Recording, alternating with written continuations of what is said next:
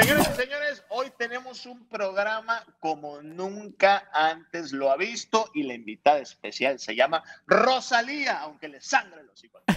Aquí estaba Rosalía, se acaba de ir porque nos dejó la cámara para. Fue al baño, fue al baño. Fue al baño. Porque nos, nos dejó aquí para grabar el intro. Tenemos muchos temas. Hablaremos de la Guardia Nacional, que ahora ya no está en manos de la Sedena, ahora va a estar paseando a ver quién. Error garrafal, error garrafal. derrota de AMLO se las vamos a contar aquí y de verdad, es en serio, ¿eh? Vamos a hablar de Alejandra del Moral, que en un evento del PRI llama a ser fraude electoral a Delfina Gómez. Y el silencio sepulcral de estos analistas que todo critican, pero cuando es PRI o PAN, no pasa nada. Al cabo, todos los partidos son iguales. Vamos a hablar de las vacaciones de. Semana Santa que tuvimos los tres. Así es, vamos a hablar de la oposición, Callito. Y para que no digan, también vamos a hablar de su favorito, Ricardo Salinas Pliego, todo eso y más. Quédense en este programa porque fuera. Fuera Máscaras. máscaras, quítate la máscara. Ah, no, Ay, traes, no no traes, güey, no traes, perdón.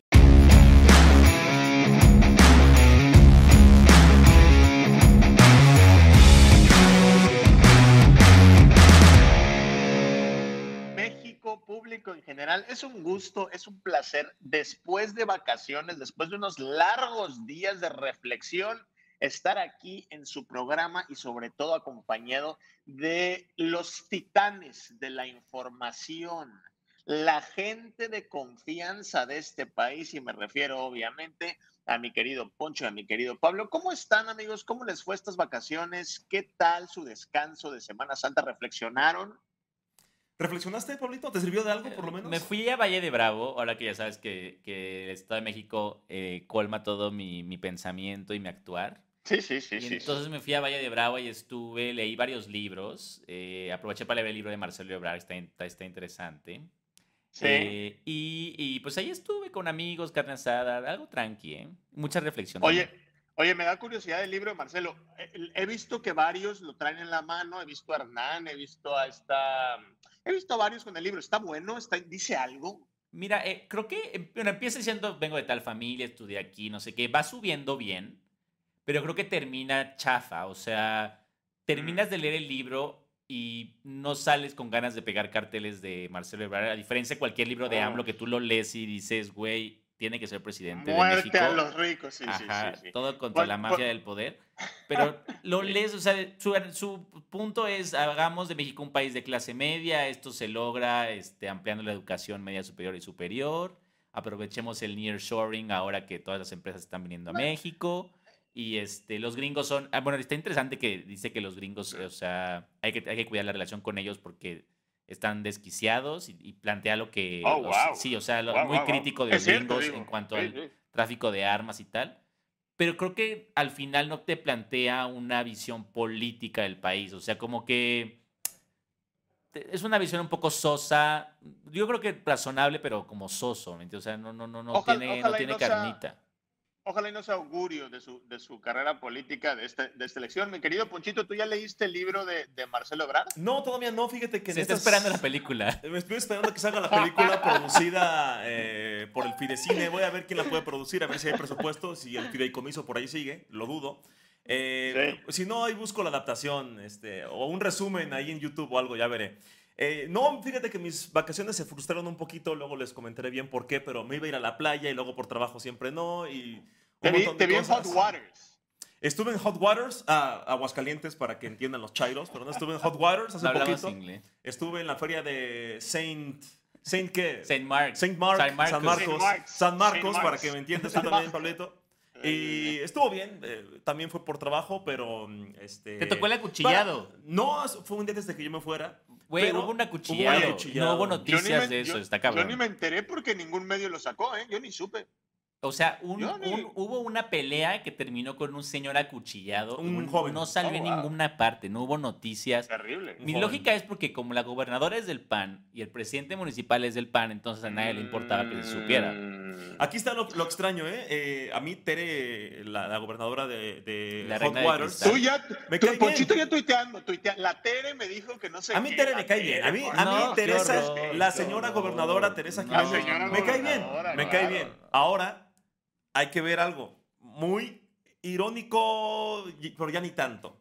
Los carteles de los invitados a la Feria de San Marcos, Maluma, Ricky Martin, eh, Nodal, o sea, sí, sí, sí. Hubo una artisteada internacional cañona.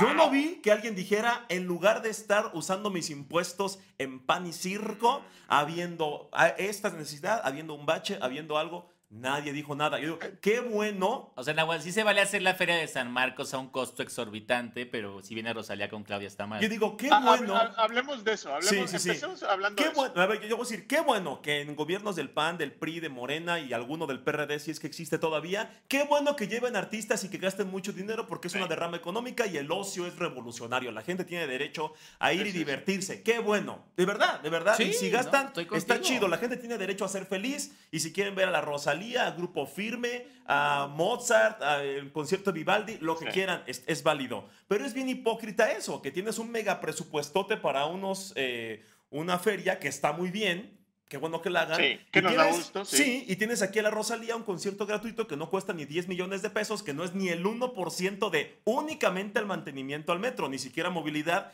Y la campañota de al circo, al, pueblo, pan y circo, los ignorantes, los idiotas, los inteligentes, no iremos a eso, ¿sabes? ¿Sabes?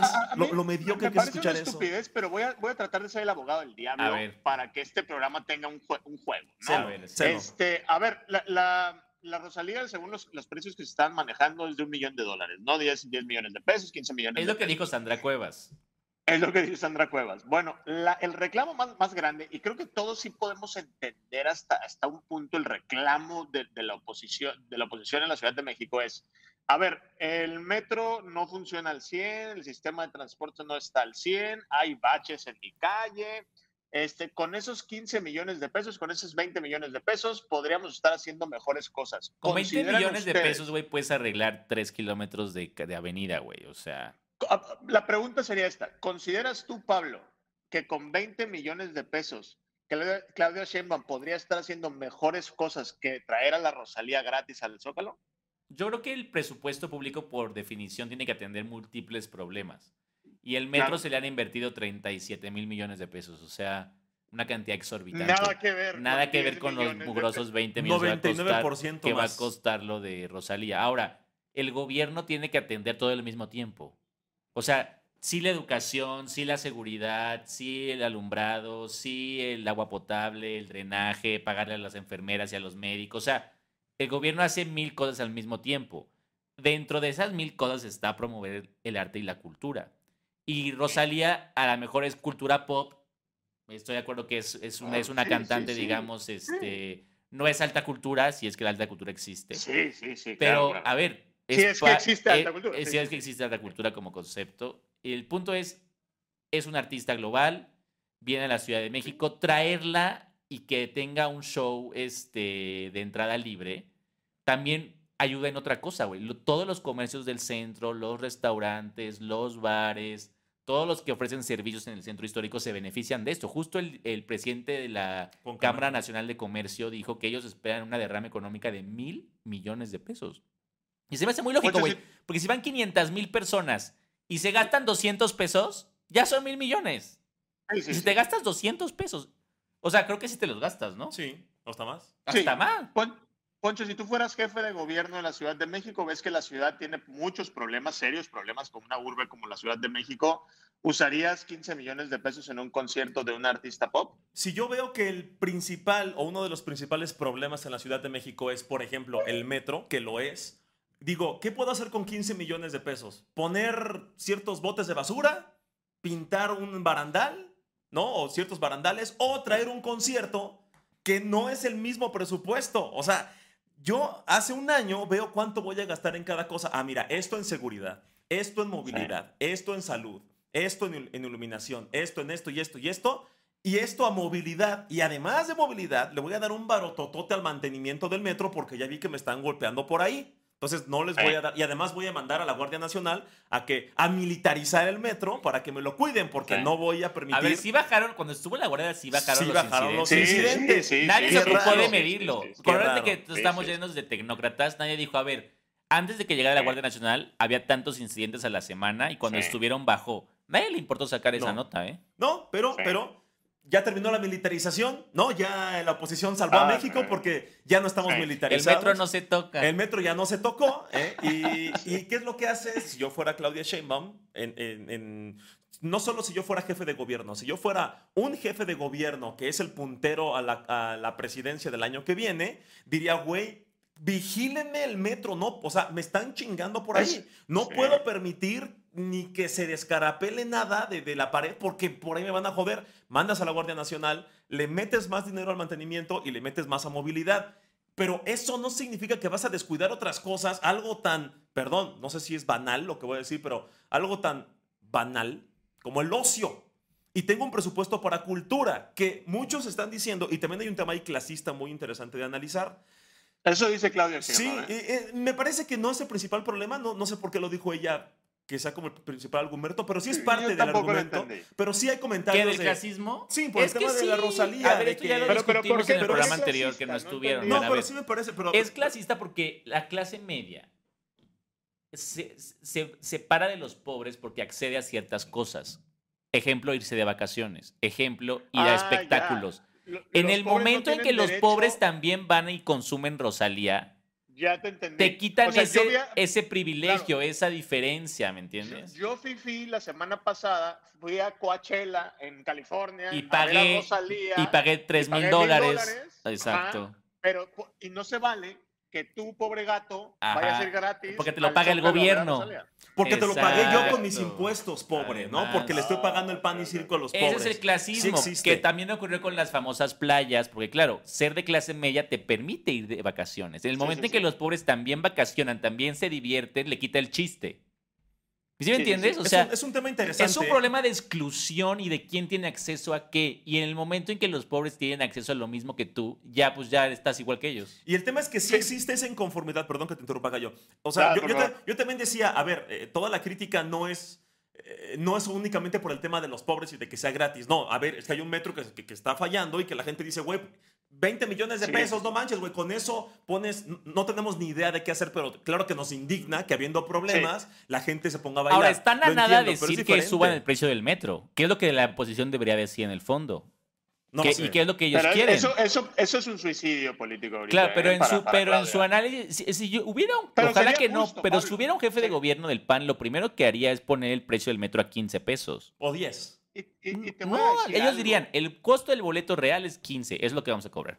Y te voy a decir algo, y suena terrible, y nadie lo quiere decir, pero es la verdad, el metro está demasiado subvencionado al punto en que ya ni siquiera alcanza. O sea, con tal de mantener el precio abajo, porque se entiende la ciudad, los salarios, la verdad el metro sí debería costar más caro y tener mejores, este, mejor mantenimiento, pero para eso se requiere ¿Crees- dinero. crees Es que un si- gran debate. Si costara 7 pesos, 8, pesos, pero que digas, Es que No, el costo pues de un viaje real rato- está en 15. O Ese que es el, Quema o- la ciudad. 10 pesos. el dato ¿Qué? público es que el costo la real ciudad. de un viaje es 15. Si lo dejes en 10 pesos, que la gente pague 10 pesos, pero que digas, no manches, ahora sí hay vagones, y luego, luego, y ya no hay empujones, y está mucho mejor. Siempre va a y haber llego, empujones. y llego más Yo te rápido. voy a decir algo terrible, yo te voy a decir algo terrible. Yo pagaría hasta 20, pero el, el problema no somos nosotros. Pues O no, sea, tú ni te subes gente- al metro, sí, que no, no manches. Por mí, no, por mí yo pago 20 y que esté padrísimo y aire acondicionado. Es que tú dices bailando 15 y en el holograma. 20, claro, parece poco, pero multiplica una familia de cuatro personas manches, de a no, 15 no, no, no. y pesos que, tras- el, y que el viaje, y que... el sentir por, por No, no, cada no. viaje que tomes, o sea, ya se va subiendo, ¿me entiendes? Entonces ya un No, no, no. salario mínimo en la ciudad, ¿en cuánto de estar? O sea, bueno, el oficial Eh, 230, sí, ¿no? Pero el real en la 150 ciudad han de ser unos 300 pesos, creo, más o menos. 300 baros. Sí, no, Fíjate, 8 yo mil, pensaba- 8 mil, 9 mil pesos al mes, digamos, hasta abajo de la, de la estructura salarial yo de la me- ciudad. Yo, yo me hacía esta No pregunta. está tan Pablo. fácil. Yo me hacía esta pregunta. A ver, el problema es la Rosa. eh, ah, Imagínate que el concierto hubiera sido de Paul McCartney. Ujú. Sigue vivo Paul McCartney, ¿verdad? Este, o hubiera sido de Vivaldi. estamos- así, algo de La Orquesta no. Filarmónica de Viena. Ajá. La Orquesta Filarmónica de Viena. Gratis en el La Zócalo. oposición se hubiera, gratis para toda la perrada en el Zócalo. ¿La oposición se hubiera molestado tanto? Mm, se hubiera molestado menos, se hubiera molestado menos. A ver, tampoco, a ver, Rosalía tampoco es que sea una porquería, es un show espectacular. Yo lo acabo de ver en ceremonia, pero dices Jesús para, para la oposición eso no es cultura, porque, porque muchos de los argumentos... No es cultura, sí, sí. Bueno, muchos de los argumentos eran esos. Callito, el año, el año pasado estaba Grupo Firme y tuviste los trending topic. Ah, sí, se acaba la delincuencia en la ciudad. Tuviste. Estuvo Tuviste y había que los nacos, los prietos, los ah, jodidos, los ah, pobres. ¿Te acuerdas que estaba haciendo mucho calor y entonces les, eh, hubo como, estuvieron rociando agua? ¿Sí te acuerdas? Que los, que los estaban bañando. Y que dijeron que los estaban bañando. Güey, es que la oposición. nadie, a mí me encanta que la oposición se, se desnude. O sea, me encanta ese momento de A mí me gusta, pero lo que no me gusta es el silencio de todos estos críticos preocupados por la polarización y por la violencia, que cuando salen, o sea, puede salir un panista a decir, qué bueno que bañaron a los pinches prietos gatos nacos. Y todos, y, y no pasa nada. Pero si alguien dice, ah, pinches panistas, ¡Ay, la polarización! Deja de llamar a la violencia. O quemas una piñata de piña de la ministra y ya es violencia de género. O quiero, platicar, quiero traer esto a la mesa. A ver, Ferbe Launzarán, que yo lo conozco de cuando estábamos en el PRD, se echó un tweet totalmente fuera de lugar. o sea, puso, pongan el tweet, por favor. Eh, no lo puedo ver ahorita, pero básicamente dice, y lo ponen ustedes en la pantalla, que Alejandra de Moral tiene una superioridad de capacidad y estética versus Delfina Gómez. A ver, Vean los. métanse por favor a su Twitter y vean lo que la gente le, contestan. todos los tuiteros de la derecha. Güey, así no, pero o sea. Le ponen el meme del gatito de es hora de dejar de tuitear, ¿no? Este, no, a ver, ¿qué pasa con esta, con esto, güey? y no se echó para atrás, ¿eh? Se sostuvo. Yo dije, al tercer tuit de la, de la comentocracia lo va a borrar o va a decir que. ¡No! Disculpe. Se mantuvo. Ese es el tema que lo defienden, que nunca se equivocan, que no pueden rectificar porque nunca están equivocados. Güey, todas las feministas fake de Twitter, eh. ninguna salió a defender a Delfina, güey. Y yo, mira, y nos hemos, tenemos 30 programas hablando en contra de la cultura de la cancelación. Y no estoy pidiendo cultura de la cancelación. Solo estoy diciendo. No estamos pidiendo que cancelen Solo estoy diciendo. Qué hipocresía. Qué hipocresía. Lo hipócrita. Sí. sí está fuera de lugar, a ver, te digo, está fuera de lugar decir que tiene una superioridad estética. Eso ya están rayando en el nazismo. y ya sé que siempre me van a criticar por hablar de los nazis.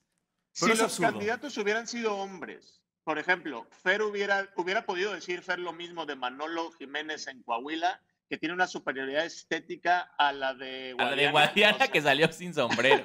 que se lo ponga, por favor. O sea, yo creo que no, ¿eh? No lo hubiera dicho. Es diferente. Es porque es misoginia. Es, es, misoginia. Obviamente es misoginia. ¿Por qué no hay feministas en Twitter? ¿Dónde estaban ese día? Sí, sí. Porque cuando, porque cuando ah, es algo que afecta al PAN o al grupo opositor, hay un algoritmo muy raro o Twitter falla porque ninguno de los preocupados por terminar con la violencia y los discursos de odio y la misoginia no les aparecen nada de esos tweets. Se quedaron sin saldo. Le voy a aplaudir a algunos que sí le dijeron a Fer que se mamó, Los que sí. como el Mauricio Castillo y algunos otros por ahí. A ver, Mauricio Castillo, que no es conocido por su amor a Morena. O sea, era del equipo de Adel Ramones que durante años se dedicaron a promover al PAN en otro rollo. Sí, sí, sí. Le dijo, güey, no, no está bien lo que estás diciendo. Y hasta le dijo que su partido está a punto de desaparecer por ese tipo de cosas. Y es, estás haciendo justo lo que critica el gobierno. O sea, clasismo, Le das armas a AMLO. O sea, ya para que lo dijera, él es como, Fer, baja eso, güey. O, o, o, ofrece disculpas. Hubiera pues, ¿saben qué? Me ofusqué. Lo retiro. Sí, Algo, tampoco ¿no? pasa, tampoco es el fin del mundo, pero, güey, por lo menos concédenos que tu comentario está fuera de lugar. Fuera de lugar. Estás hablando del cuerpo de. No solamente pasó eso, esta semana, justo además ayer, güey, un video que filtran de un evento de Alejandra del Moral candidata del PRI a la gubernatura del Estado ah, de México, en un evento con la estructura del PRI. Dice, compañeros, les pido que para bien o para mal hagan lo que sea necesario para ganar, porque no me interesa una constancia de buena conducta, sino constancia de Ouch. mayoría No, dijo- porque quiero ser gobernador. Me lo sé de memoria, más o menos. Dijo, ver, a ver. salgan a las calles Ouch. y hagan lo que saben hacer para bien o para Qué mal. fuerte, güey. Queremos constancia de mayoría, no, no, De buena no de conducta. buena conducta. Está llamando a violar la ley, Hacer fraude electoral. a hacer fraude, a comprar votos, a golpear gente, a quemar urnas, a bla, bla, bla, bla, bla, bla. Nuestros amigos, mira, ahorita vamos a hablar del PRI, nuestros amigos de la crítica, los reyes de la opinión, los que están en Sí. contra de violar las leyes, en contra de la polarización. Los que defienden la democracia, Los que el INE no se defienden toca. la democracia, estos puristas que están en contra de que el dictador viole la ley, El bien y la bonitud. no han dicho absolutamente nada, Nada. de que Sí, la sí, candidata del pasa de PRI noche. llame a violar la ley y hasta a agredir a los morenistas. Güey, no pasa nada. ¿Sabes no cómo le dicen nada. ya? Le llaman Alejandra sin moral. Ya en lugar de Alejandra Sí, del sí, Moral sí. es Alejandra sin moral. Y es que no solo ella es la que carece de esta virtud Ah, ahora, de moralidad. Te, te- te voy a Eh, decir algo. sí. Lo, lo lo pensaba yo ayer después del video. Dije, güey, no voy a ni opinar. Te voy a decir por qué. Porque ya se va. El PRI, ya, ya, mira, si, si, si no ocurre nada extraordinario, si no matan a Delfina Gómez, Delfina Gómez va a ser la gobernadora de- del Estado de México. Llueve, truene o relampaguee. Hagan lo que haga Alejandra. Y se van a enojar mucho conmigo los del PRI, ni modo, pues. Pero pase lo que pase, la gobernadora se va a llamar Delfina Gómez, a menos que pase algo que no. que- pero tú que te imaginas que hubiera, porque justo Poncho lo puso en Twitter, ¿te imaginas la, la alternativa a eso en un en una universo alterno? Evento de Morena con la estructura de Morena. No, no, no. Delfina Gómez diciendo, este, sean valientes, eh, va- y ustedes ya sea. saben lo que tienen que hacer. Hagan lo que sea, para bien o para mal. Para bien o para mal, yo no me quiero llevar constancia de buena conducta. Más siendo maestra, no, güey, no, y ex secretaria de Educación Pública, no, no, no, no, me interesa 10 en buena conducta, nos vamos a chingar al PRI. Habría ahorita unas denuncias ante la ONU. Ante la estarían ONU, pidiendo en la, la OEA. intervención militar de Estados Loret, Unidos. Lorenzo Ca- Córdoba, A ver, si el video de Bejarano lo pasaron 10 millones de veces, te juro que todos los programas de televisión iniciarían con ese video de Delfina. Pero como lo dijo la candidata del PRI, güey. No pasa es- nada, no pasa nada. Tiene el permiso, Güey. la bendición de ser corrupta, porque ellos sí pueden ser corruptos, no pasa nada. Pero cuando es Morena haciendo algo que ni siquiera es necesariamente corrupto en este. En esta hipótesis, Sí. si, Moren, si Delfina sale a decir tenemos que destrozar a Alejandra, ya estaría Dresser haciendo una carta de violencia de género, haciendo denuncias. Tendríamos a Xochitl, tendríamos a Kenia, tendríamos a Lili rasgándose las vestiduras y llorando en la ONU. Pero ¿Y como fue qué es? Es Alejandra, no pasa nada. Güey, es, Es, que. hipocresía, te voy a decir por qué. A ver. Porque a mí si fuese al revés, honestamente. Yo sé que están en campaña. En campaña se dicen puras pendejadas. Yo no tendría problema con ninguna de las dos diciendo cosas así, pero el Ajá. problema es que son hipócritas. Exacto. De verdad, si yo vi, si, si escuchara a, a Delfina diciendo, y vamos a hacer lo que sea, porque les vamos a arrebatar el PRI esta lo que, lo que sea que Sí, diga. sí, sí, Y- sí. y- Tú dirías Yo es diría, un ah, discurso sí, de campaña campaña. promedio. Sí, está de, de habladora, está de habladora. Sí, sí, sí. Pero el problema es que Denise Dresser al otro día en su columna del Reforma, no bueno, no, no, no, se, no la hubieran, de- se hubieran dado un banquete, güey. se hubieran dado un banquete. Ahora, lo- la ventaja, bueno, la, la- lo bueno para Morena este, es que va a ganar el Estado de México. Tengo entendido, si, si ustedes tienen información más eh, reciente, por favor háganmela saber, que lleva, le llevan nueve puntos de ventaja Delfina Gómez a, a la candidata este, del PRI, ¿no? sí. Totalmente. Ahora, yo siento que la campaña de Delfina tiene que seguir hablando de este tema, güey, porque sí está invalidada como, como aspirante a la gubernatura Alejandra del Moral. O sea, porque acabamos de ver dos grandes marchas ciudadanas donde intentaron llenar el ángel de la independencia y reforma y luego llenaron el zócalo. Vamos a darles que llenaron el zócalo. Sí. Con la Sí, sí, sí, consigna de defender la democracia y de que el INE era la única institución que nos garantizaba organizar elecciones creíbles, que se contaran los votos. Los vimos en ese mame, ¿me entiendes? Y se vale. Sí. Pero ahorita la candidata de Unidos por México, que quiero que hablemos también de este evento que acaba de Ah, ocurrir. Ese es banquete para nosotros. Exacto, nuestro banquete ahora. Pero, a ver, toda esa gente, ¿te das cuenta que hasta usan ya el color rosita? O sea, Sí, el sí, INE sí. es rosita, Ya sabíamos que estaban rosados, pero ahora Unidos, lo confirman. Unidos es rosita Beatriz Paredes ya trae huipiles rositas, o sea, ya la, la rosización de la oposición es total. Y ahora, y, no, y sale la candidata del PRI a decir, vamos a hacer fraude como siempre. Güey. Y los, los defensores de la democracia, rosaditos y calladitos. Esto está, de verdad, para mí, o sea, para mí esto es un quiebre moral, ¿me entiendes? Perdón, güey, pero lo único que hicieron fue cambiarse de color. O sea, a rosa. Güey, es que esto es así de locura.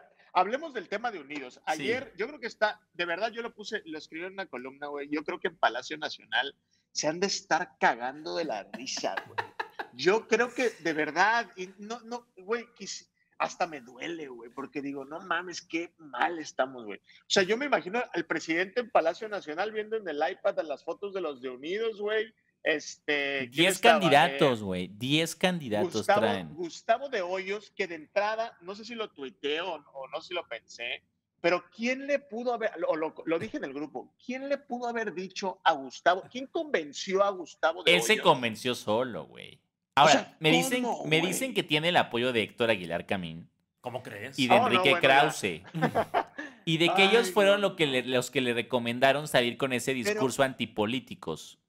Pero, güey, en tu, en tu perra vida, Gustavo, que le te mando un saludo, no tengo problema contigo, pero en tu perra vida has caminado una calle, güey, por Dios. Pero a ver, fue, fue presidente de la Coparmex, que es el sindicato de los empresarios. Sí, sí, sí, es súper, pues que sea el presidente. Que antes era un sector del PAN y no sé si ahora el PAN es un sector de la Coparmex. Pero Callito, hace, eh, Pablito, hace un mes, Gustavo de Hoyos decía, haz cuenta, tú, eres Lili Telles, perdón, tú eres Lili Telles.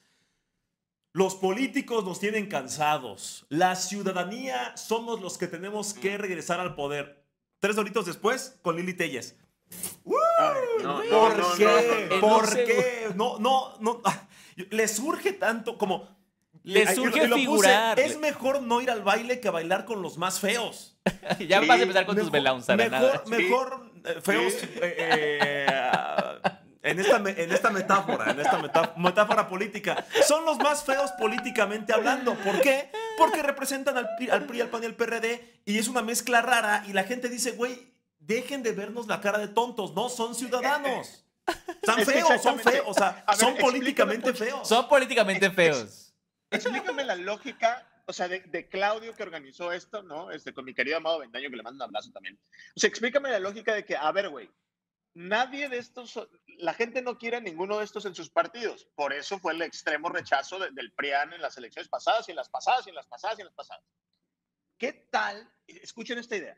¿Qué tal si los juntamos todos y les ponemos playeras rosas? En un foro ciudadano.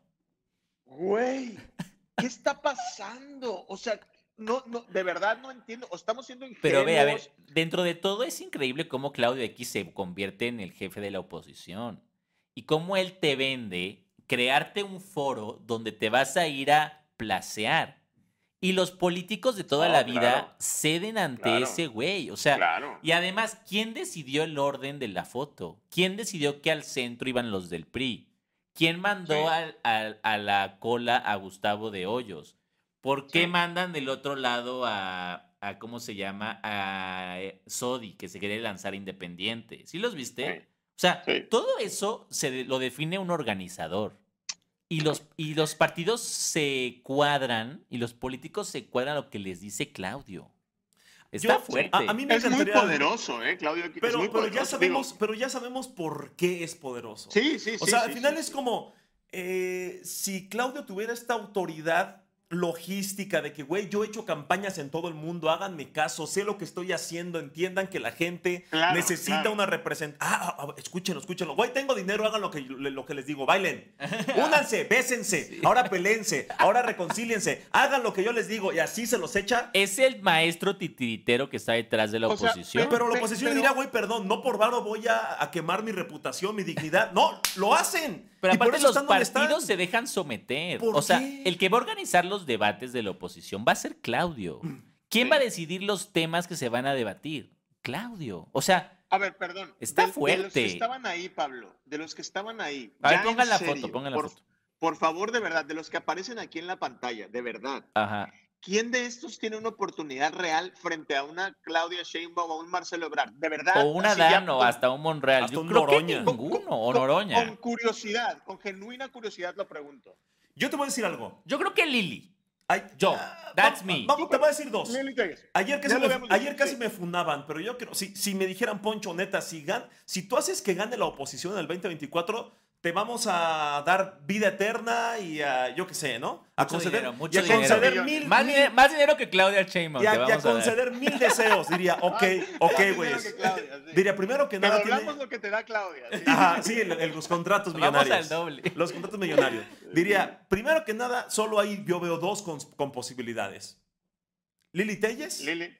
Coincido. y Santiago Krill. No manches, Sí, te Santiago lo Krill juro. está a la Te lo- mitad de la tabla. Lo veo, ve- Pero- veo lo que dices. Sí, sí, sí. Es como, podemos apostarle a dos técnicas. La confrontadora, la que hace el escándalo, Es la que esa. te dice en la cara, Claudia asesina del Repsamen. A esa o, un- o a un Santiago conciliador, el candidato bien, El candidato aburrido, guapito, el aburrido. el correcto. el Biden, el. Biden mexicano. Eh, Sí, para sí, mí sí, esos, do- eh, esas dos son los perfiles que tendríamos que ver cómo los potenciamos y ver si alguno de los dos funciona. O sea, uno light o loca. muy confrontativa. Entonces, A ver, y si ustedes fueran parte de la oposición, ¿a qué le apostarían? Porque Lili Telles va a aprender. Seguro no va, Va a ganar. aprender, sí. Nadie de estos va a ganar, pero va a aprender. Va a aprender Sí. el enojo. Vamos, va a ganar Claudia, pero vamos. Sobre todo va a, parte de la solidi- va a solidificar la base anti-AMLO. sí. Sí. Que eso es muy importante. el, porque lo- el riesgo el está otro que Claudia o. Marcelo se roben votantes moderados de la oposición.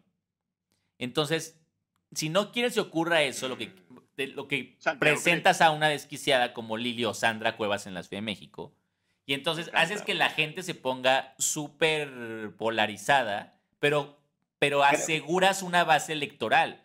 ¿Me entiendes? O sea, yo haría eso, la verdad. Eh, Pero- hay el pero riesgo. Entonces, ¿cuál es el riesgo? El riesgo es que digan una babosada.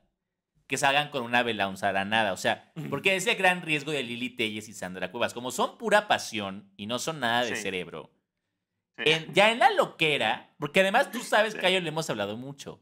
Twitter es una trampa mental porque te vas radicalizando más y más. Sí. Porque te vuelves presa del like. Sí, sí, te, te vuelves presa del RT, te vuelves presa de la que te contesten. El algoritmo te manda. El más, algoritmo sí, te, te va corriendo a la extrema derecha o a la extrema izquierda. Sí, Y entonces sí. un día Lili Telles puede salir con que vamos a cortarle la mano a los rateros o algo así como lo dijo el Bronco, ¿no? Y aún así me parece de lo más tranquilo que podría O sea, decir, puede ¿eh? ocurrir y ahí es donde creo que el PAN dice es mucho riesgo. Bueno, ya Lili Telles Sí. dijo que los del sur son huevones, que por qué no trabajan, ya lo dijo. Sí. Ya a Citlali le dijo gorda. O sea, estos, estos pequeños momentos en un debate que le hagan enojar y que digan algo, ahí quedó la candidatura y la posibilidad del PAN. Ahora, yo. que yo con Santiago Krill sumar- yo creo que no pasaría. No, pasaría. Pero Santiago Krill, Sí, güey, la no, última no persona que se conoce que ella... No, Santiago Krill no prendes, es un hecho. No Ahora, prende. yo solo quiero sumar algo. A ver. Mira, en estos, en estos meses que he estado recorriendo la República, no estoy buscando ningún cargo, pero he estado, he estado recorriendo el sur de la República. Podría ser senador de Sinaloa, no lo descarto. Ando, ando en el sur, eh, ando, ando revisando aquí el tren Maya. Pero fíjate, Pablo, que te voy a decir algo, güey. Nosotros en nuestro mundito de la Ciudad de México y de Twitter y redes pensamos que el país está sumamente polarizado. Pero aquí, por lo menos en el sur del país, no está sumamente polarizado. La gente no detesta, no se levanta detestando a AMLO. Es más, yo creo que todo lo contrario, la gente no está polarizada y no creo, esta es mi percepción e- en este tiempo, ¿no? No creo que en el 2024 la gente quiera sangre. O sea, Loret quiere sangre, Claudio quiere sangre, Twitter quiere sangre. Yo creo que la gente ahorita, me voy a atrever a decir una mamada que seguramente me la van a reclamar. Yo a la gente la siento, si no contenta, tranquila. Igual, igual estoy eh, hablando de más, ¿eh? pero yo no veo que la gente tenga ganas de que el AMLO se vaya a la cárcel y que se muera y que no sé qué. Yo no sé si la campaña del 24 vaya a pegar con, con este tipo de polarización. Igual en el, en el norte po- podría ser, pero si vieron las fotos de Samuel García con Claudia, No pasó nada, claro. Bueno, la, Parece- la tampoco- aprobación de AMLO en Nuevo León es 45%. Y Que en claro, Nuevo León, no tiene imagínate. nada que ver con el 60% del país, pero güey, que en Nuevo León traigas 45%, estás del otro lado. Y el tema es que eh, eh, Twitter es ni el 4%, ni el 4% de la población creo que mexicana. Creo que por ahí llegué a escuchar. O sea, si quitas a los que están ahí para ver OnlyFans y pornografía en general, la gente que habla de política es nada. Es, es nuestro mundito en el que hacen un trending topic de 300 tweets o 1000 tweets. Güey, el país está incendiado. Güey, la gente está bueno, ¿te acuerdas? Haciendo lo que se le antoja, nadie se enteró quiero de que nos volvamos a reír del Space. ¿Se acuerdan del Space? Del Space de 60 mil miembros y que... Güey, 60 mil personas en Space. Güey, 60 mil personas es la gente que vive en cuatro cuadras de, de Polanco, ¿me entiendes? Fue, fue un cringe máximo que dijeron, y hubo una persona, una tuitera de estas aracelis genéricas, que, que, ya sabes, ¿no? Opositoras. Genérica. Que, que, que puso, ayer me sentí como en los tiempos, me imagino algo así tipo, ayer me sentí como seguramente se sintieron en los tiempos de la revolución, cuando llegaban los vagones con estos héroes revolucionarios en contra. Yo, amiga, nunca en tu vida has protestado en contra de nada. Es más que obvio. Y se emocionó. Y dice, qué tiernos. Y qué bueno que se estén hubo politizando. gente que fue una ruptura paradigmática. Había gente que había dicho que en ese momento era el fin de la cuarta transformación. Sí, lo dijeron. Hubo gente cuando, cuando AMLO dijo que Loret, cuánto ganaba Loret, hubo gente que dijo que eso ya era el fin moral de AMLO. Por haber, por haber, filtrado cuánto ganaba Guacamayas, o sea, ya van, ya van, como 97 veces que es el principio del fin de AMLO, güey. O sea, yo creo que hasta dos días antes del Suprema Corte, dos días antes de que AMLO deje el poder, van a decir, ahora sí, es el principio del fin de López. lo, van a decir. Pues lo van a decir. mañana, pues sí, pues sí, güey, es que ya se ven dos horas, güey. Hasta eso, hasta eso hay que decirles, tienen razón. Ahora sí ya se va. Ahora sí se va. hasta que se les dice. Y están tan locos que van a decir. Y, esto es real. Y, no, y esto es real. Ajá, lo logramos porque evitamos la reelección. De López. Graben ah, esto. Graben esto. Estamos aquí. ¿Hoy qué es? Hoy qué es este 19 de abril de 2023. Oye, a ver. La oposición, el día que AMLO se vaya, va a celebrar porque van a decir que ellos evitaron la reelección. Ellos son los salvadores de México. Gracias, Marco Cortés. Yo creo que sí, acaba, a ver, justo acaba de mencionar Cayo un punto, que yo creo que sí es la primera derrota real de la 4T. ¿Cuál? Lo de, lo del fallo de ayer de la Suprema Corte de Justicia. Pero van varias. Hablemos de eso, hablemos de eso. A ver, porque justo tiene que ver con lo demás. Hoy en AMLO de la Mañanera ya fijó los términos del debate del 2024. Pero a ver, vamos, para quien no lo sepa, bueno, hablamos platicado ya mil veces cómo la Guardia Nacional terminó siendo adscrita a la Secretaría de Defensa Nacional por varias razones. Ahorita las explicamos. Pero ayer la Corte resolvió que sí era inconstitucional que la Guardia Nacional viviera dentro de la Secretaría de la Defensa. Esto sí se convierte ya en un golpe masivo a la estrategia de López Obrador, porque lo que quería era que los... Varias razones. Una, en este país no hay suficientes mandos policiales para dirigir una institución de 130 mil elementos. Es decir, una cosa es que tú tengas 130 mil elementos, pero tú requieres oficiales, sargentos, o incluso en el, lenguaje policial, ¿no? Hasta, hasta, digamos, con la cabeza. En el país no existen los civiles suficientes para comandar una fuerza de este tipo. La gente que existe calificada son militares, son sargentos, coroneles, lo que sea, no me, no me sé los nombres de memoria. Pero esta gente no quiere dejar su carrera militar, no quiere dejar su antigüedad en el ejército, no quiere dejar el Instituto de Seguridad Social de las Fuerzas Armadas. Entonces, ellos no se quieren hacer civiles. Por eso, lo que se terminó decidiendo es que sea eh, la, la, Guardia Nacional fuera una comandancia de, diferente a la, al ejército, a la Fuerza Aérea. siendo pero, parte del ejército. Pero que fueran parte del ejército. De tal manera que viven dentro de la Secretaría de Defensa Nacional, no dentro del ejército, sino de la Sedena. Que el ministro Saldívar lo explicó bien y se burlaron de él, pero es cierto. La Sedena es un organismo civil, es una secretaría del gobierno civil. Claro, dentro, el, general secretario es, en el caso mexicano, sí es un militar en activo.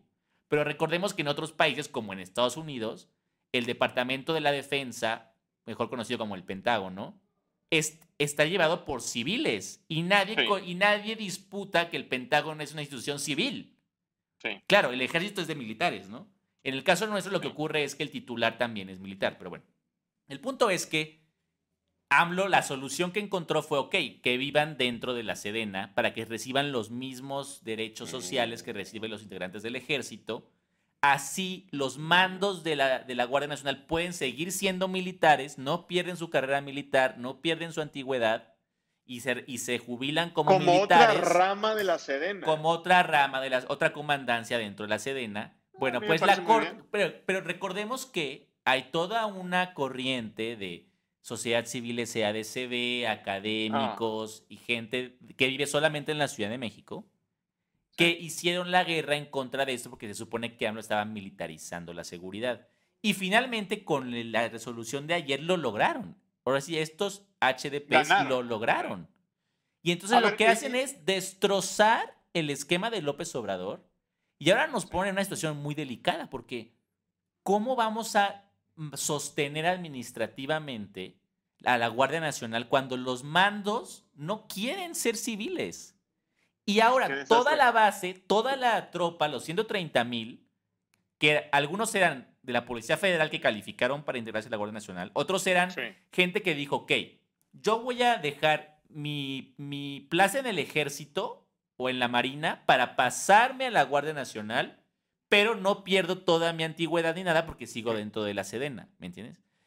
Bueno, eso ya lo, o sea, estamos en un enredo. Hoy López Obrador en la mañanera anunció que la secretaria Rosa Isela va a tener que recorrer todos los cuarteles informando de entrada a la, a la tropa que no se quedan sin trabajo. O sea, ¿se están dando cuenta en, en qué mierdal nos metió la oposición en medio de ah, una situación de seguridad compleja? Y, a ver, Pablo, pero ahora explícame, porque genuinamente quiero entender la, razón de la, de la oposición, el argumento es la oposición lo que quiere es esto. La oposición lo que quiere es una policía federal. No quieren, no quieren que el ejército esté involucrado en labores de seguridad pública. Ellos ¿Por qué? ¿Por temor a qué? Porque es una posición ideológica. Por, temor a una dictadura. es una, No, yo creo que eso es un invento del PAN. No, a ver, ellos simplemente por definición no quieren que, que el ejército esté metido en labores de seguridad pública. por liberales. Por liberales. Y lo que quieren es que haya una policía federal de 130 mil personas donde los mandos sean civiles. Claro, como, como deber ser suena hermoso. Suena hermoso. Suena hermoso, pero a veces lo hermoso está peleado con lo posible. Y en este caso, con lo real. Y hoy lo que ocurre es, en el país, le voy a decir algo muy fuerte. Yo no creo que haya 32 secretarios ahorita de seguridad pública estatales capaces. Ah, en este momento. Te puedo ah, decir Omar García Harfuch. Sí. El secretario de Seguridad Pública de Yucatán, que es, ha estado 20 años ahí, que es del PAN, te puedo decir sí. Este, Sí, sí, sí, sí, sí. El que fue secretario de Seguridad Pública de Minatal Morelos, Alberto Capella, que fue también director de la policía en, en, Tijuana, te puedo decir sí. Y ya no me quiero meter en más porque me voy a meter en problemas, pero lo que te puedo decir no es, hay, no hay. Yo sostengo, no voy a decir nombres, pero no creo que de los 32 secretarios de Seguridad Pública en los estados al frente de las policías estatales estén capacitados. En México hay 2.500 municipios, pues, creo que solamente como 1800 tienen policía, los demás ni policía tienen, municipal. Te puedo decir, no hay, esos 1800, ni la décima parte están capacitados para dirigir policías municipales. O sea, no hay civiles. Mi punto es, no existen las personas civiles para ser mandos de una fuerza de 130 mil elementos. O sea, suena bonito decir, no, que todos sean policías y nadie es militar y entonces no hay, no hay disciplina militar y no están, no están educados para matar, al enemigo y policía de proximidad y que la gente se sepa su nombre. O sea, sí, todo eso es muy hermoso y suena bien. No tiene nada que ver con la realidad del país. No tiene nada que ver con la realidad del país. Poncho, ¿por qué odia tanto la oposición a los militares? ¿Por qué detesta a las Fuerzas Armadas? No es a los militares, es a AMLO. Es a AMLO porque cuando los militares estaban al servicio de Calderón, perfecto. Cuando los militares estaban al servicio de AMLO, el dictador y la militarización. Ese es el tema. Cuando había masacres no había problema. Cuando eh, había tortura no había problema. Cuando eh, era mátanos en caliente no había problema. Eh, la naturaleza del, derechoso, del facho, es esa, es el fascismo. Vamos a usar a los militares para matar a los delincuentes y qué bueno Nayib Bukele, ojalá que los mate a todos porque odio a los ah, delincuentes, ¿no? Kenia López tuiteando las noticias. Eh, oye, pues suena un poco fuerte, pero ¿no se requeriría en México eso también? Imagínate.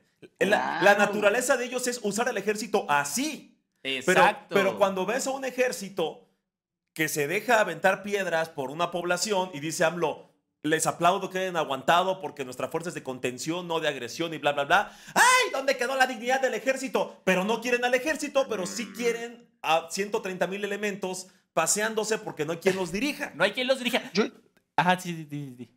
Yo ayer hice una pregunta, Pablo, en, Twitter. Dije, ¿quién estará más contento de, lo, de, lo, de, ayer, de la... De la El narcotráfico. Sí. los narcos, ¿no? Porque pues ya se van a, se van a enfrentar, no se van a enfrentar al ejército ya. Se están cagando de la risa. O la oposición, o los dos, ¿no? O sea, yo me imagino a los narcos diciendo, muy bien, qué buena decisión, muchas gracias, este, porque no queríamos enfrentarnos a militares. Entonces, pues bueno, mientras esto se deshaga, mejor. Yo no entiendo para quién trabaja la oposición. Es más, parece retórica la pregunta. Sí entiendo, pues, trabajan para ellos. Trabajan para ellos y, no se dan cuenta del nivel de sabotaje en el que introducen al país en un tema, deja tú que sea de Morena, güey, es la seguridad. Se llevan entre las patas la vida de las personas por sus por, sus capital político, por, sus prejuicios, por sus intereses políticos, ideológicos. Te voy a decir una cosa.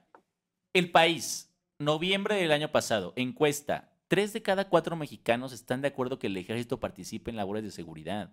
Porque, a ver, es obvio, la gente que vive en Polanco, que vive en la Condesa y que vive en la Roma. Sí, qué hueva ver militares. No quieren ver militares, güey, porque anaca, ¿me entiendes? Anaca. Anaca. Pero si tú estás en un municipio donde el pin, los, tal, los, los talamontes, los narquitos, los que se dedican al robo, de, al trasiego de no sé qué, los que siembran marihuana, los que trafican amapola, los que, el laboratorio de fentanilo, tú de veras vas a querer estar en manos del el jefe de la policía municipal, que es compadre del alcalde, que tiene dos meses que lo nombraron, que es veterinario y que la, la fuerza policial de tu municipio son 20 personas, perdón, disfrazadas de policías en unas camionetas viejas con unos revólveres 1923 calibre 22 contra unos cabrones que traen calibre 50. O sea, está muy fácil la respuesta, ¿me entiendes? O sea, si tú vives en el Polanco, obviamente vas a decir pendejadas como que no se militarice la seguridad. Pero si vives en ese pueblo, lo tienes muy claro, ¿me entiendes? Lo tienes muy claro. Ahora, yo te voy a decir algo y le aplaudo al presidente Poncho y, y seguramente tú vas a estar de acuerdo AMLO era de los, eh, como candidato, estaba en contra de, los militares, en contra de que la seguridad la llevaban los militares. Llegó a la silla del águila y dijo, oye, güey. Golpe de realidad. Golpe, de, realidad. Y a mí me, a mí me encanta eso. A mí me encanta eso, porque en los debates él decía, no, poco a poco vamos a regresar a los militares a los cuarteles. Yo dije, no, yo decía, no. En seis meses, dijo. En seis meses. Yo dije, yo no estoy de acuerdo con eso. Dije, no, yo voy a votar por AMLO, pero no me gusta esto y esto y esto. No me gusta que prometa que poco a poco va a regresar a los militares. Y llega y dice, ¿saben qué? Está muy pelado esto, la neta, vamos a ayudar a los militares para, vamos a potenciarlos. Perfecto, qué bueno que se arrepintió. Y la misma gente que decía, es que tu Mesías nunca recapacita nada. ¿Qué pasó? ¿No que los iba a encerrar? Oh, güey, qué la chingada. A los mismos que le aplaudieron la decisión a Calderón. Ahora, pero escuchen esto. hipocresía. Esto es una guerra. Esto es una guerra porque justo también AMLO lo denunció. Ya para que cerremos el programa, pero esto creo, hay que, hay que, creo que es el tema de la semana. O sea, creo que no lo podemos obviar. A ver, güey. AMLO lo que está diciendo es que las filtraciones que se están haciendo del ejército en este momento están o patrocinadas y orquestadas desde, el, desde el Pentágono, desde organismos y agencias de inteligencia de Estados Unidos, desde la DEA, desde la CIA, a través de los periódicos del Washington Post, el Wall Street Journal, el, New York Times. O sea, lo que está diciendo AMLO es, hay una guerra y justo sale otra de las organizaciones fachada de, adivinen quién, Claudia X González, la llamada Fábrica de Periodismo, Mexicanos Unidos contra la Corrupción, con una... Aparte, el nombre es fantástico. Fantástico, fantástico. ¿eh? Sacan un reportaje, porque investigación, que está basado no en documentos oficiales de la Sedena, sino en unos de los Guacamaya Leaks, fíjate, donde dicen que el secretario se fue con su familia a un viaje y entonces hacen un revoltijo en el reportaje, porque te dicen, es que la Sedena gastó en el, el año pasado 500 millones de pesos en viáticos como para dar a entender que el que se había gastado los 500 millones es el secretario. A ver, es tan fácil como dividir 500 millones entre 365 días y te das cuenta que nadie se puede gastar un millón de pesos en viáticos, ¿me entiendes? O sea, Y ese es el caso total de la Sedena, no de la oficina del no, secretario. No es de una persona, es de miles de personas, Pero, seguramente. Exacto. Entonces van metiendo y revolviendo y no, mira, aquí está. Y se fueron al Vaticano. Güey, o sea, la entrada al Vaticano cuesta 25 dólares. ¿Really? O sea, y entonces hicieron esto y no sé qué. Todo para, eh, para intentar destrozar la relación del ejército con Morena y con el presidente. No lo van a lograr, ¿eh? Al contrario. es, es- es que exactamente eso es lo que dices. Yo ayer lo, lo ponía en un tuit terrible que luego me arrepentí porque a mí Loret me cae muy bien. Pero, pero puse algo así, parafraseándome, algo como, güey, me da tanta pena los millones, porque son millones de, de pesos que, que gasta este Roberto Madrazo en, en Loret de Mola en el programa, para que a las filtraciones no le importen a nadie, güey. O sea, hoy, de verdad, es un gastadero de dinero. Lo estamos platicando nosotros en el Círculo Rojo. Tú sale y pregúntale a alguien si se enteró de lo de los 500 millones del, secre- del, del, este, del secretario. No, a nadie- le importa. del Pero además general, es a nadie le mentira, nunca fueron 500 No, millones. y, de- y deja de eso. Guacamaya Nadie Leaks. sabe. Esta, esta Ah, Guacamaya Guacamaya Leaks, Leaks. esta, esta que iba a, a- a tirar el gobierno de AMLO, se tomaron el- la, eh, la molestia de hacer una filtración en la que Andrea Chávez, la diputada, Ah, sí. se subió a una camioneta blindada. Entonces, Ay, ¿dónde está la austeridad? O sea, dices, guacamayas, la, la, la poca credibilidad que yo te tenía. Neta, tu filtración es una foto que alguien subió A Twitter. no, a Twitter. O sea, amigos, A ver, ¿a, a qué juega Jodan AMLO, pero jódanlo ¿a qué- ¿A qué bien, juega hombre. Latinos? ¿A qué juega Latinos? a cobrar. Yo creo que este punto es cobrar. No, Ya no, no, a ver, a ver. Bien- Latinos, bien Latinos Loret, es pero- un medio de varios políticos, ¿no? Está metida la familia de Mad- Madrazo, están metido el- Aureoles. el Silvano Aureoles y está metido un empresario que se dedica a rentar equipo. eh, Farmacéutico, ¿no? no, equipo, de, me- equipo médico de alto valor. Es una empresa que se, por ejemplo, Mm. una, una resonancia, un res- no sé cómo se llama, la que hace resonancias magnéticas. Ese aparato cuesta, no sé, 40 millones, Millones, de pesos. sí. Lo que hace es que él lo compra, él lo opera y los, servicios de salud de los estados le pagan una renta por el tomógrafo. tomógrafo. Tomógrafo. Y entonces, Tomógrafo. entonces, si se descompone el tomógrafo, quien le está encargado de arreglarlo es la empresa. Porque ya sabes que si el gobierno compra algo, eh, nunca se puede arreglar, este, nunca se funciona Mm. nada. Entonces el gobierno lo que hace es que grandes equipos muy caros los renta. El dueño de Latinus o uno de los dueños se dedica a esto. Pero esto es masivo, es un negocio de miles de millones de pesos. Y entonces se quiso hacer su medio. ¿Qué hicieron? Pues dijeron, a ver, ¿quiénes están a sueldo? ¿Quiénes son buenos sicarios del periodismo? Entonces dijeron, a ver, Loret no tiene trabajo, lo en Televisa. Y Súper. Broso ya no da risa. Grosso, Y entonces súper. agarraron esos dos y ahora le hicieron Lo- un medio. Lorenzo Córdoba, vénganse todos. Lorenzo claro. Córdoba. Lorenzo Córdoba, súper. Es sí. un medio de cascajo, básicamente. Pe- Pero yo no ¿A qué le veo, ya para terminar, ¿no? Pero yo in- insisto mucho con eso porque me da mucha curiosidad. Yo no le veo el negocio a Latinos. Yo no, yo no veo cómo, o sea, esto ya me parece que, se- que es, ya estoy muy enojado, estoy tirando el dinero. Es una máquina de detesto, ataque. Es Ah, una máquina, es una máquina política. Es un, a ver, hay un periodismo necesario. Qué bueno Todo que es salió lo de Pío. ¿eh? Qué bueno. Qué ¿eh? bueno que salió lo de. Pío, lo de la casa. Gris. Qué bueno, qué bueno. Y si que es con dinero de ellos, bien. mejor. Qué bueno que salga. Sí, sí. El, el tema, el tema es cuando, cuando, eh, cuando te haces pasar por un periodismo libre e imparcial. Contra el poder. Estás peor que los chairos. O sea, ya es un tema Pero- pero- mucho Pero, cargadísimo. mira, ahí te va, ahí te va, para, para- para que me entiendan como mi, mi, mi, o sea, mi, lo que no puedo entender. Entiendo Fox. Fox tiene una ideología. Sí. Fox me refiero a la cadena Fox gringa. News. En- en- entiendo, entiendo muy bien su ideología, lo que Sí, busca, sí, son sí. constantes, con- son consistentes, son congruentes. Entiendo CNN, entiendo CBC, entiendo la, entiendo. Sí. No entiendo, o sea, Latinos se trata de Andrés Manuel. Andrés Manuel ya se va el año que entra. ¿Qué, va a pasar? ¿Se va a tratar en contra de Claudia? Eso también, hasta que alguien suelte lana, ese es como el rollo, es lo que va a pasar. Quizá pueden decir, vamos a hacer el, el- el periodismo que incomoda, no al poder, a, a este poder, ¿no? Al Morena. Hay que ser el periodismo que incomoda a Morena y quizá hay alguna figura corrupta dentro del partido de Morena. Oye, ¿sabes qué? Ya no me golpetees. Oye, mira, golpeteale a mi adversario. O- quizá es el... Somos, somos la pesadilla, somos la piedra en el zapato de Morena. Vamos a capitalizarlo. Mira, al final, al final todos, Quizá. mucho, es muy común y justo en, en algunos países está prohibido que una misma empresa sea dueña de diferentes cosas. Ejemplo, en Estados Unidos no permiten que un banco sea dueño también de una cadena de radio o de televisión. ¿Sí me explico? Mm.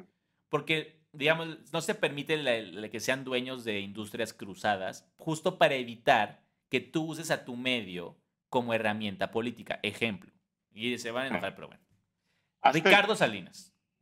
Que por cierto, Pablo, nada más hago este paréntesis. Está demasiado enojado Ricardo Salinas. Está pero está furiosísimo últimamente. Pero a ver, digamos, Ricardo tiene eh, un banco, tiene una cadena de electrodomésticos a crédito, tiene una empresa de armado de motocicletas que traen las piezas de China y aquí se arman en México. Tiene una, unas mineras. Tiene, o sea, tiene una serie de empresas. De Grupo Salinas, yo creo que todas generan utilidades. La única que pierde dinero dentro de Grupo Salinas es Azteca. Pero digamos, eso es, es normal. Y, y, está en el modelo de negocios, no hay problema, porque lo que le permite TV Azteca es tener una capacidad enorme de influencia con el gobierno. Mismo caso Televisa, que no voy a hablar, mismo caso Imagen Televisión, que no voy a hablar, pero bueno, digamos, es normal que los empresarios, y justo creo también eh, este empresario que les comentaba que es el dueño de, esta industria que se dedica a rentar equipo médico de mucho valor, pues también él dijo, a ver, o sea, yo ya soy rico, pero no me es suficiente, además quiero tener poder político. Y lo que le recomendaron a sus amigos ricos es, pues haz un medio. Cómprate un medio. Y entonces dijo, ah, perfecto, voy a hacer un medio, contrató unas gentes y le dijeron, ah, mira, le vamos a poner latinos y vamos a contratar a fulano y mengano. Y lo hizo. ¿Yo estoy a favor de los medios privados? Sí. ¿Me parece válido? Sí. Voy a decir cuando puede decir que es un mugrero de periodismo también. Sí. O sea, es necesario. Qué bueno que existe Latinos. Qué bueno. Qué bueno. Nada más para irnos. ¿Crees que sobreviva Latinos eh, después de, de, Andrés Manuel? O sea, ¿crees que tengan sentido después de Andrés Manuel? Qué interesante. En el año 6 DC, después de los Chairos, no sé si Híjole, yo creo que depende quién gane. Si gana Claudia, yo creo que va a seguir Latinos porque van a estar chingue, chingue, chingue todo lo que haga Claudia. Y a, ese sí me la van a tumbar así. No, no, lo, no lo sé porque, porque he visto que Claudia responde bien en sus mañaneras, fíjate. He visto que se defiende bien. Pues, pues no, no, no por Claudia, pero el país es misógino, Poncho. O sea, la verdad es que Andrés Manuel es muy bueno en lo que hace y aparte es hombre. Y la, en, en este país nos ensañamos más con las mujeres, desde luego. Y creo que va a desgastar más rápido a una mujer como Claudia Sheinbaum que lo que ha desgastado Andrés Manuel. Yo, yo es, es, una, es, una, hipótesis interesante. Yo creo que si gana Ebrard, habría más reconciliación y mágicamente Latinos diría, ah, ya todo no está tan... Ya, ya, ya mejoraron las cosas. Mágicamente muchos medios de comunicación dirían, oye, como que ya todo está más bonito en el país, ¿no? Quizá, quizá. Ya somos más blancos. Hay un chisme de que Marcelo se va a ir a, MC al, lado. ¿sí? No, no, yo creo que no. A ver, sí pasó, sí pasó. Y creo que aquí fue un error como, pues, una, pues, una cagada. La, la, coordinadora de campaña de Marcelo Ebrard es la senadora Malu Micher, que es la senadora de Guanajuato. Y entonces, pues claro, tú estás bajo la presión de que pues todas las encuestas traen arriba a Claudia y ni una encuesta trae arriba a Marcelo. Y en eso un medio que se llama este, Polls MX, que se dedica a publicar ah, un de encuestas, saca una encuesta donde Marcelo le gana a Claudia. El problema es que era Marcelo yendo como candidato de la oposición y Claudia por Morena. Creo que en, ese momento como de estrés, no te das cuenta, te mandan una foto donde Marcelo va arriba, la subió a Twitter. Ah. Entonces dice, miren esta encuesta donde Marcelo va encabezando. Obviamente, en un microsegundo, todos los Shanebaum Livers le tomaron screenshot al ah. tweet y le dijeron, miren, miren, la coordinadora de la campaña de Marcelo anda promoviendo una donde va por la oposición. Obviamente ya después Malu lo borró. Ah, pero lo borró. Lo borró. Por eso yo creo que fue una, o sea, que fue, un error, un error de que, güey, tú llevas una campaña, vas abajo o en segundo lugar, como se quiera ver. Pero entonces Marcelo no se va. No, no se va. Yo creo que no. Yo creo que no. Es interesante pero no se queda, Pero no se queda con Claudia, porque hasta dijo, ¿cómo dijo este? Ternurita. Ternurita, ¿cómo crees? Ay, qué linda. No sé, no Amigos, vámonos ya. vámonos porque tenemos un anuncio. Un anuncio. Tenemos un anuncio. ¿Cuál? Mis queridos amigos, estamos muy contentos de anunciarles que este programa va a tener una ahora sí, una lavada de rostro, una, un, pequeño botox, un, pequeño este ácido hialurónico, un pequeño... Ojalá tenía pintura. Una, una mini, una mini lipo, ah. liposcultura, un poquito ah. todo. un mommy talk. Entonces, con este programa terminamos la primera temporada de, Fuera Máscaras. Nos, nos, encanta. Este, viene más. Regresaremos a festejar el triunfo de Delfina no los vamos a dejar en el 2024 solos. Este, este, Llegaremos a influir en la encuesta de Morena, porque ya nos vamos a plantear a influir. Aquí se va a decidir. al candidato. Nosotros, aquí se va a decidir. nosotros aquí, aquí controlamos el país. Así es. Entonces regresamos, regresamos. Regresamos pronto, pero compártanos, síganos, porque estamos muy activos en redes sociales, sobre todo en estas épocas este, políticas. Eh, yo estoy como Cayo de H en todas mis redes. Pablito, tú estás como. Arroba Pablo-HDZ. Y yo como Poncho Y Fernando Belonzarán. Ah. Y, y Belonzarán. Belonzarán lo pueden seguir. Pueden, pueden seguirlo y pueden citarlo. Síganlo, por favor, síganlo para que se les quiten las ganas de votar por la oposición. Alguien, sígalo también. Pueden citarlo también. Por favor. Bueno, queridos amigos, muchas gracias. Nos vemos. Fuera máscaras. Fuera máscaras.